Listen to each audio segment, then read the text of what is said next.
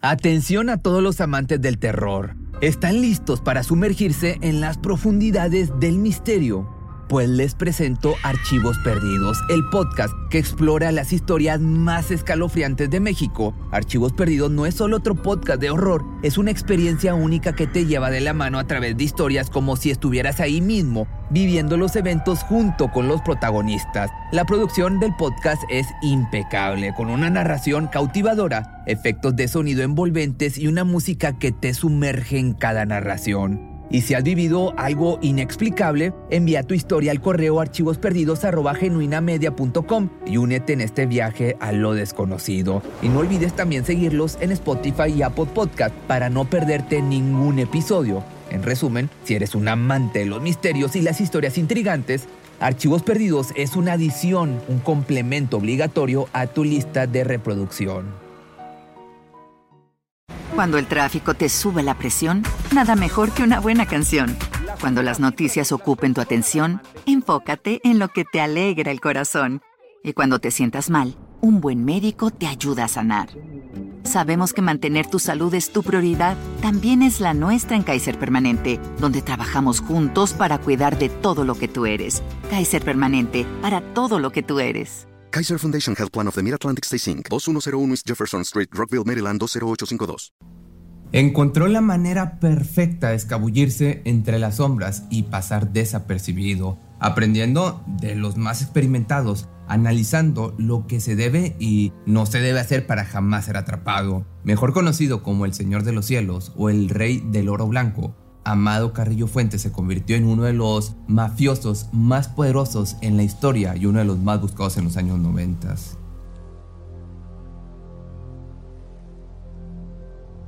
Nacido el 17 de diciembre de 1956 en La Tuna, municipio de Badiraguato, mostró desde muy chico dotes de liderazgo y madera para encaminarse en el mundo del tráfico de sustancias ilegales. Pronto dejó la escuela de lado para involucrarse en las actividades ilegales de su tío Ernesto Fonseca Carrillo, el Neto, uno de los fundadores y líderes del cártel de Guadalajara. Comenzó cuidando cultivos en la Platita Verde y sirviendo como mula para el traslado de esta y otras sustancias ilícitas. Para su adolescencia ya se le atribuían características de obediencia, disciplina, perspicacia y cierta sagacidad para cumplir con las tareas que le delegaba su tío. Era despiadado con sus enemigos, tenía fama de salir con distintas chicas a la vez y un enorme gusto por el alcohol y el tan conocido como el oro blanco, que ya sabes a cuál me refiero. Sin embargo, poseía una cualidad que sobresalía a las demás, la generosidad para con su gente, de la que nunca se olvidó, incluso en su mejor momento como capo, ya que de toda la riqueza que fue adquiriendo con el tiempo, destinó gran parte a sus dos pueblos, en el que nació y en el que construyó una finca para su madre, este último en Guamuchilito. Instaló jardines, escuelas, iglesias y demás servicios que facilitaron la vida de los habitantes, pero sobre todo de su familia y seres queridos. Desde sus inicios en negocios de esta índole, mostró un bajo perfil. Poco se sabía de él y de dónde vivía. Este fue quizá su mejor atributo, prácticamente vivir en el anonimato mientras aprendía de quienes ocupan los puestos más importantes. Fue enviado a Chihuahua por su tío Fonseca con uno de sus socios llamado Pablo Acosta Villarreal, también conocido como el zorro de Ojinaga. Ahí enriqueció aún más su conocimiento sobre los cultivos antes mencionados y todo lo relacionado al negocio. Transcurrieron 10 años mientras trabajaron hombro con hombro. Se había convertido en su protegido y mejor discípulo. Pasó de ser un simple asistente a convertirse como segundo en jerarquía, hasta que, como es bien sabido que el alumno supera al maestro, Amado lo traicionó y mandó matar en abril de 1987, algo muy común en estos grupos, la traición. Con ayuda del entonces director de la Intercepción Aérea Terrestre y Marítima de la PGR, Guillermo González Calderoni, quien acribilló al zorro de Ojinaga por la jugosa cantidad de un millón de dólares de pago, dejando el camino libre a Amado Carrillo para que asumiera total control del grupo narcotraficante de Ojinaga, lo que más tarde pasaría a ser el cártel de Juárez, uno de los más poderosos de México. La vivacidad del capo no tenía precedentes, sobre todo luego de la conveniente amistad con Rafael Aguilar Guajardo, un ex policía de la Dirección Federal de Seguridad, de quien después se ventiló la información afirmando que era dueño de un exclusivo centro nocturno en la Ciudad de México llamado Premier, una propiedad que compartía con el empresario Gerardo Terrazas. Aguilar y Carrillo no tardaron en negociar y al ganarse la confianza mutua, el capo logró que le permitiera manejar las sustancias ilegales, la droga que llevaba de Colombia. Intercambiaron algunos contactos y pronto se desplazó el tráfico a los Estados Unidos. A finales de la década de los 80, Amado se escabulló entre las sombras abandonando Jinaga Llegó a Ciudad Juárez manteniendo un bajo perfil y fue ahí donde las ganancias, según datos de la DEA, sumaban cantidades semanales de hasta 200 y 300 millones de dólares. Para ese entonces había construido un imperio tan grande que lo comenzaron a llamar el Señor de los Cielos. Era dueño de una flota de aviones Boeing de dos turbinas y 68 plazas y aeronaves tipo Carabelli en las que transportaba hasta 6 toneladas de mercancía. Logró desbancar a la competencia colombiana, sobre todo al cártel de Cali, adueñándose de los mercados estadounidenses de Chicago, Atlanta, Oklahoma y Seattle. Trabajando mano a mano con su socio Aguilar Guajardo, a quien no le duraría mucho el disfrute de las enormes cantidades de dinero que adquiría, ya que corrió con la misma suerte que Pablo Acosta, siendo asesinado el 12 de abril de 1993 en un muelle de Cancún, esto en Quintana Roo, en México. Nuevamente aquí vemos la traición. Nada parecía detener al capo. Su cautela, inteligencia y falta de escrúpulos le hacían actuar de manera despiadada para lograr sus propios intereses, sin importar a quién se lleva en el camino y capaz de traicionar a sus mismos socios fue lo que lo hizo hacerse de una fortuna impresionante. Sus negocios iban viento en popa, creciendo y extendiéndose cada día más, tanto que en 1994 el gobierno de Estados Unidos declaró que el cártel de Juárez manejaba el 60% de la mercancía colombiana que llegaba a ese país por México. Al Señor de los Cielos solo le tomó seis años escalar a la cumbre de la mafia. Se guardó en el bolsillo la fidelidad de policías y militares que le ayudaban a mantener la identidad en secreto, su identidad. Sin embargo, todo cambió de un día para otro, el 24 de noviembre de 1993, cuando sufrió un atentado al interior de un restaurante del Valley High del sur de la Ciudad de México. Aunque pudo salir ileso al igual que el resto de su familia, gracias a las labores de su guardaespaldas de Ramón Magaña, mejor conocido como el Metro, su forma de vida dio un giro de 360 grados. Carrillo Fuentes se convirtió en el blanco principal de las autoridades para entonces su nombre ya aparecía en 26 investigaciones en Estados Unidos y en México existían dos órdenes de aprehensión en su contra. Además, se ofreció por parte de la DEA la cantidad de 5 millones de dólares y 30 millones de pesos por parte de la Procuraduría General de la República como recompensa a quien pudiera brindar información que les llevara a su detención.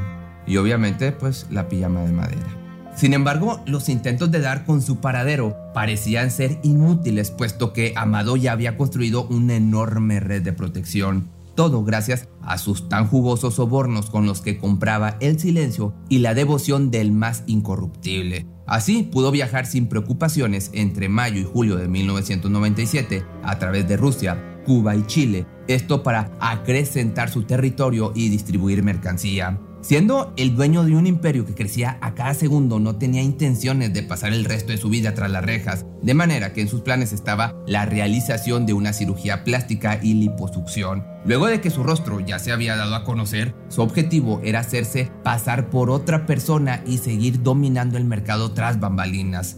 No obstante, a partir de que surgió esta idea en su cabeza, comenzó la cuenta regresiva para el final de su era como uno de los narcotraficantes más poderosos del momento. Fue precisamente su plan de escape el que llegaría con la muerte por delante. Una muerte que hasta ahora, poco más de 25 años después, sigue despertando curiosidad por la misteriosa forma en la que presuntamente partió de este mundo.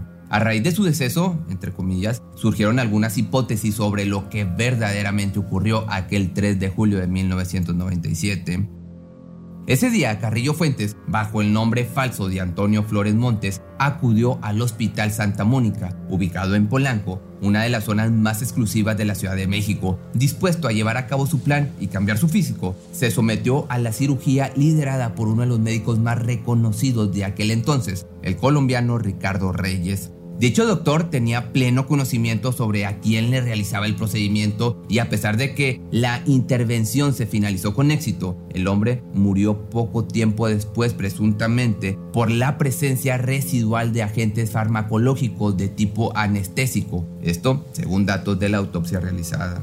Y así, tras la puerta de la habitación 407 en punto de las 6 de la mañana del 4 de julio de 1997, se declaró la muerte oficial de Amado Carrillo Fuentes, alias el Señor de los Cielos.